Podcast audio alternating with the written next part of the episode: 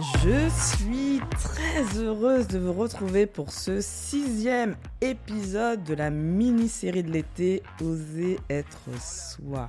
Comme promis lors du dernier épisode, je vais vous partager dans celui-ci comment j'ai décidé de devenir coach après de multiples, et je pèse mes mots, tergiversations pendant la période du premier confinement. Ça commence à remonter. En dehors du fait que cette période a été très anxiogène, je vous partagerai comment l'arrivée du Covid a été, dans mon cas, une réelle opportunité. Mais avant de commencer, je tenais à vous dire que je lance une nouvelle offre de coaching en septembre. C'est une heure de coaching avec moi pour vous débloquer d'une situation qui vous embête actuellement. Alors si vous souhaitez résoudre un problème lié à votre business ou avoir une partenaire pour vous aider dans une décision importante, alors contactez-moi ou retrouvez le lien vers l'offre dans le résumé de l'épisode.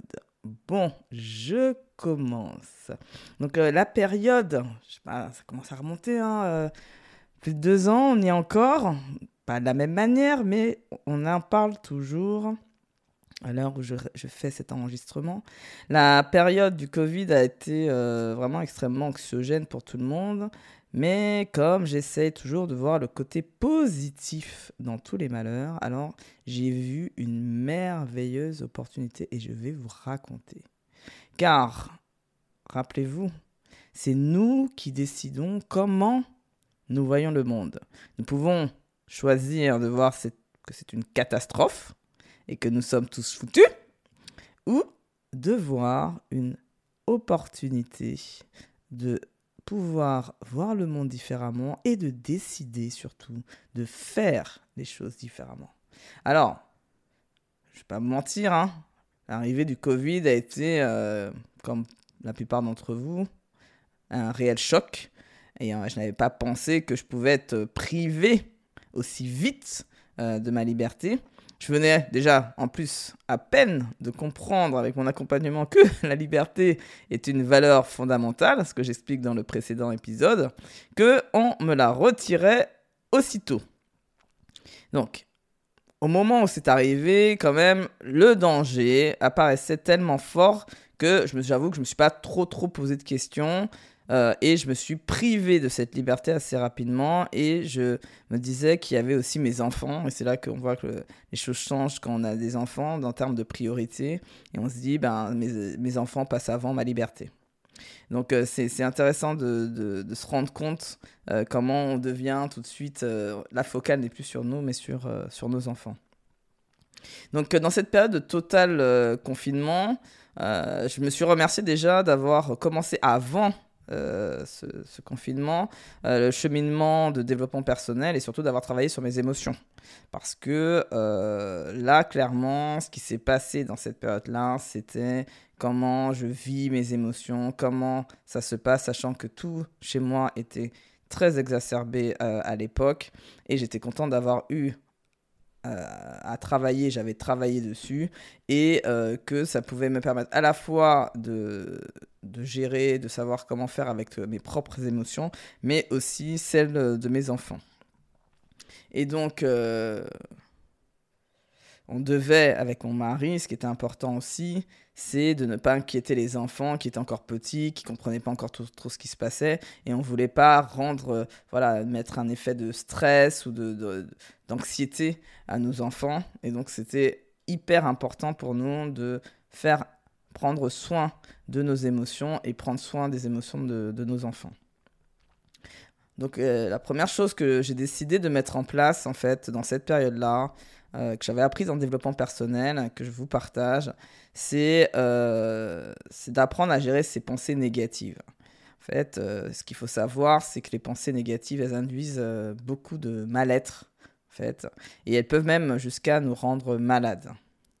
Donc ça, c'est quelque chose que vous devez aussi prendre conscience que euh, quand on a des pensées euh, négatives, on voit toujours euh, les choses de manière où ça, on est foutu, ça ne marche pas, c'est un problème, et que dès le matin, vous commencez déjà avec ces pensées négatives, vous pouvez être sûr que déjà, un, votre votre journée va être foutue. Parce que vous avez commencé la journée comme ça. Et que si vous entretenez ça en plus pendant toute la journée, ben alors là, c'est, vous allez passer une journée, vous allez vous coucher, vous allez dire putain, ma journée était, de merde. Et moi, je me dis qu'à chaque fois, chaque journée est importante, donc c'est dommage de, de la voir de manière euh, aussi négative. D'autant que dans le long terme, sachez que ça peut vous rendre vraiment malade. Alors, euh, première chose qui été donc de mettre en place, c'était de regarder les informations une seule fois par jour, euh, puisque c'est quelque chose que j'avais déjà commencé à l'époque, de regarder moins la télé, justement pour ces mêmes raisons, pour éviter toutes ces euh, injonctions, toutes ces infos négatives, au-delà du fait qu'il n'y avait rien à la télé, mais c'est aussi surtout parce que c'est pour moi source d'anxiété et d'augmentation des émotions négatives. Donc ça, c'est quelque chose que j'avais déjà mis en place et que j'ai mis volontairement encore plus en place. Et qu'aujourd'hui, euh, je continue parce que je sais que ça protège, euh, ça nous protège euh, sur notre morale, sur nos pensées, pour ne pas être trop négatif. Alors, si vous êtes quelqu'un sur, sur qui les informations négatives n'ont qu'un effet, donc tant mieux, hein, j'ai envie de vous dire ce qui me paraît, on est tous des êtres émotionnels, donc je vois pas pourquoi vous en aurez moins que nous. Mais il y en a qui sont encore plus sensibles. Alors là, ceux-là, euh, si vous êtes comme moi très sensible à tout ça, je vous invite à arrêter tout de suite la télé et arrêter les au moins les informations euh, négatives euh, et négatives, pardon, parce que c'est quelque chose qui va vous miner. Donc de toute façon, que vous sachiez ou non, ça ne va rien changer au monde, ça je peux vous le dire. Donc pour euh, si vous êtes votre priorité et que vous voulez une vraie hygiène de vie, je vous invite à, arrêter euh, très rapidement de regarder les infos et l'actualité négative parce qu'il y a de l'actualité positive, il faut juste la chercher et trouver quel média écouter. Donc, ce qui est intéressant, au pire, testez, vous, allez observer que dans le temps, vous serez déjà moins négatif et moins pessimiste et que vous verrez surtout la vie euh, moins noire qu'avant. La deuxième chose que j'ai faite, donc là, quand on a travaillé après sur les pensées négatives, c'est aussi de, en parallèle de nourrir d'informations euh, positives. Donc j'essayais d'imaginer ce que j'allais faire après ce mauvais moment passé. Ça c'est quelque chose que vous pouvez utiliser ainsi pour n'importe quel souci. C'est pas forcément euh, attendre qu'il y ait un autre Covid qui arrive. Je me disais que c'était la, la, la, euh, la première fois que je passais aussi autant de temps avec mes enfants et que c'était une belle opportunité. Euh, beaucoup de, gens hein, comme moi ont réussi à voir cette période comme une formidable opportunité parce qu'ils ont pu passer enfin du temps avec leurs proches, parce qu'il y a des, enfants qui sont rentrés chez leurs parents et qui, avaient déjà quitté euh, la maison et que ça leur a permis euh, clairement de, pouvoir en profiter. Et donc, ils ont réussi à avoir un meilleur, ils ont un meilleur, un merveilleux souvenir, pardon, plus qu'une période compliquée de ce confinement. Donc dans ces moments compliqués, il est aussi important, donc un autre point aussi euh, qu'on a fait attention, de prendre soin de la communication, parce que quand on est dans une forme d'anxiété comme ça, les émotions, elles sont exacerbées.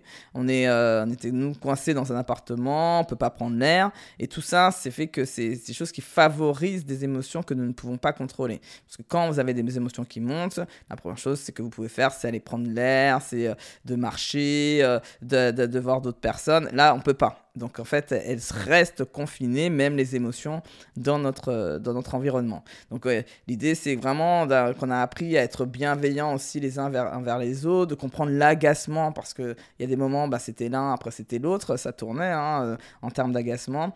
Et la règle était euh, simplement de s'isoler dans une pièce quand la montarde, on sentait qu'elle montait au nez, et de pouvoir en parler en presse si on le voulait.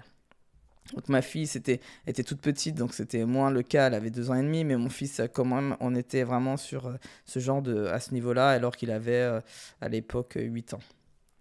Donc la troisième chose aussi, c'est que tous les jours, euh, j'avais beaucoup de gratitude de la chance que j'avais d'être en sécurité et de vivre ce confinement dans des conditions très bonnes. Ça aussi, ça m'a donné beaucoup de courage et de, choses positives dans mon esprit. Euh, la gratitude, quand vous commencez à voir les choses de manière négative, c'est un super pouvoir pour pouvoir euh, se dire, ok, euh, tout n'est pas, n'est pas blanc, tout n'est pas parfait, tout n'est pas comme j'aimerais que ça soit.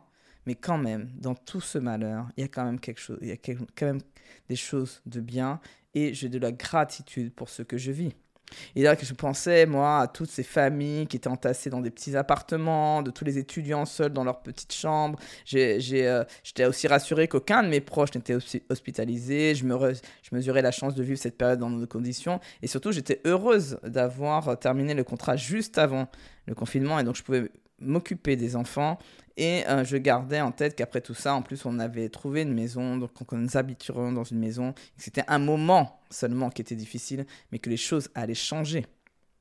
Et donc, je prenais soin de faire aussi, de prendre, de mettre de la conscience dans ce que je vivais pour pouvoir mieux le vivre. Enfin, je me suis rendu compte aussi que cette pause forcée tombait, en tout cas pour moi, parfaitement pour enfin prendre le temps de me poser les bonnes questions. Question principale était qu'est-ce que je vais faire de ma vie maintenant? Donc, je sais pas, une intuition me disait OK, est-ce que tu veux repartir comme avant ou est-ce que tu veux changer complètement ta vie? Donc mon premier réflexe bien évidemment parce que on se pose pas encore euh, on commence à se poser des questions, mais on n'a pas envie de se poser forcément les bonnes questions. Mon premier réflexe a été de travailler mon CV pour répondre à des annonces dès que tout ça serait terminé. Je savais pas s'il y avait des, s'il y aurait des offres d'emploi, comment ça allait repartir après le confinement, mais je me disais, ok, pas grave, je serai prête quand on sortira de ça.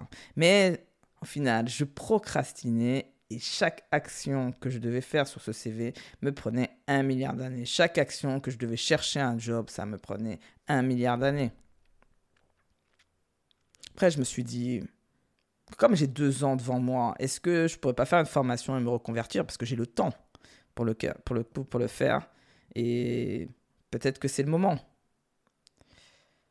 En fait, quand on regarde, j'ai pas été la seule à avoir ce questionnement parce que c'est là que beaucoup de personnes se sont formées pour accroître leur expertise, pour développer une autre expertise. Toutes, euh, mais toutes les formations, en tout cas, que moi je regardais, que je. Il n'y a rien qui me faisait vraiment vibrer. Il n'y a rien qui vraiment m'intéressait. Et donc, il y avait euh, toujours un petit truc que je trouvais qui n'allait pas. Donc là, dans cette période-là, ma fille avait été repartie euh, en crèche. J'avais que mon fils. Et donc, j'avais commencé aussi mon accompagnement avec euh, une coach pour savoir ce que je voulais faire de ma vie.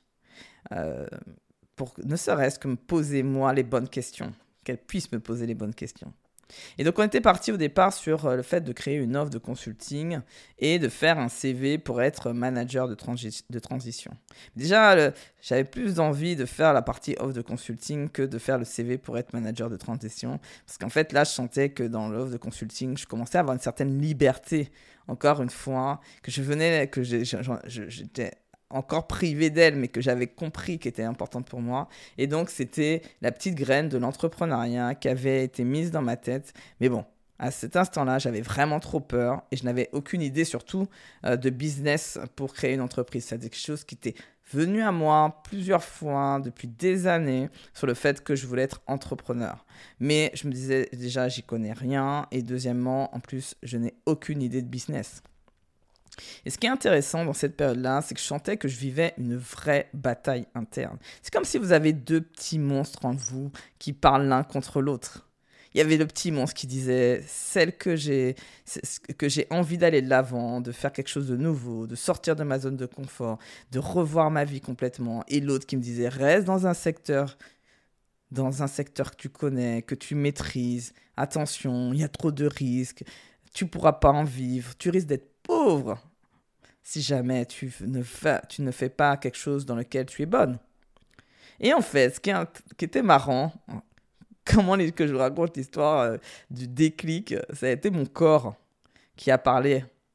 Parce que votre corps vous dit énormément de choses. Si vous prenez le temps d'écouter votre corps, de, faire une sorte de, de, sonder votre corps, de voir où vous avez mal, votre corps vous dit qu'il y a quelque chose quelque chose qui va pas. Si vous sondez, vous voyez que vous avez ni mal au ventre, ni mal euh, aux articulations, ni mal au cou, ni mal... Euh, euh, vous avez mal nulle part, vous dites ok, ça veut dire que je suis bien.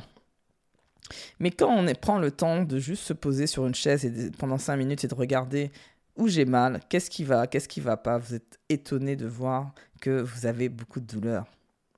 Donc moi, ce qui s'est passé, c'est que j'ai eu à ce moment-là, mais je vous dis, le pire, mais le pire torticolis que j'ai jamais eu de toute ma vie.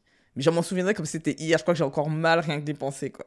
J'étais, mais bloqué, que ça m'empêchait de dormir. C'était horrible.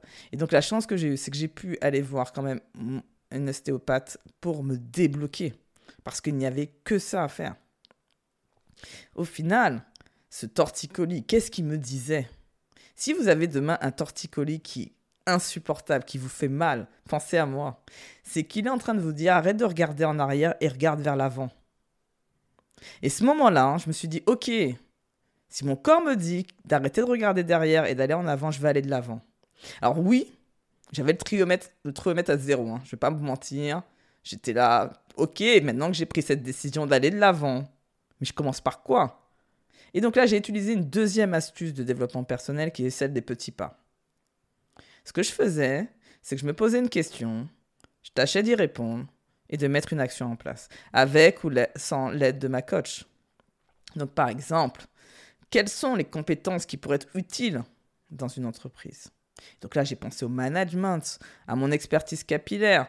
Et là, je me suis dit, mon expertise sur les cheveux, c'était sympa, mais c'est pas ce que je préférais dans mon job d'avant. Et donc la deuxième question qui arrivée en suivant, qu'est-ce que j'aimerais faire 100% du temps où je ne vois, je ne verrai jamais le temps passer? Et là, c'était une évidence pour moi qu'est apparu le fait de développer et de voir grandir les gens. De fil en aiguille, renseignant, discutant, je sais pas, il y avait le métier de coach qui commençait à venir, à me dire, oh là, peut-être que ça serait intéressant le métier de coach. Et je peux vous assurer qu'il a été confirmé le jour où j'ai dit à ma coach que j'aimerais être à sa place. Une question cependant restait en suspens pour moi et qui pour moi primordiale. Pouvons-nous réellement vivre, mais bien vivre, surtout du coaching? Parce que tous les coachs que je connaissais ne vivaient pas que du coaching. Soit parce que c'était un choix et donc ils combinaient en mode slashing plusieurs boulots, soit parce qu'ils n'avaient pas réussi à le faire, ils avaient été contraints de faire des jobs à côté pour pouvoir se nourrir et faire le métier de coach.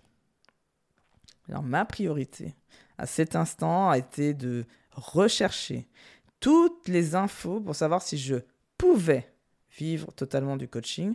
Et en parallèle, j'avais proposé à deux amis, si elles voulaient que je les accompagne, quelques séances, car j'avais vraiment besoin de savoir si c'était un métier fait pour moi. C'est-à-dire, l'idée, c'était de me dire, si je fais 100% du temps ça, est-ce que je vais m'éclater tous les jours? Parce que une chose est sûre, c'est que je suis quelqu'un qui m'ennuie vite. Et donc, j'avais un peu peur de me dire que peut-être que ça va me plaire 5 minutes, mais pas pendant des années. Et vous allez voir que pour moi, le coaching, c'est le, en dehors du fait qu'on aide à développer les gens, qu'on aide à, qu'on accompagne les gens, c'est surtout un métier dans lequel on apprend en continu. Et moi, rien que de d'imaginer que je peux apprendre toute ma vie, toute jusqu'à la fin de ma vie, ça me rend hyper joyeuse. Donc, je vous propose de poursuivre la semaine prochaine. Comment, justement, j'ai démarré mon activité de coach Quels ont été les obstacles internes, plus qu'externes d'ailleurs, que j'ai dû surmonter pour pouvoir me lancer Et d'ailleurs, je vous rappelle que je lance une nouvelle offre de coaching en septembre. Donc n'hésitez pas à me contacter si vous voulez en savoir plus. Et surtout, dernière petite demande avant de se quitter, laissez-moi une note et un avis Apple Podcast euh, sur euh, si vous écoutez via euh, Apple Podcast et une note via Spotify ou transférez l'épisode qui vous a plu à une personne de votre entourage car cela me mettra en joie. Surtout, prenez soin de vous et à très bientôt.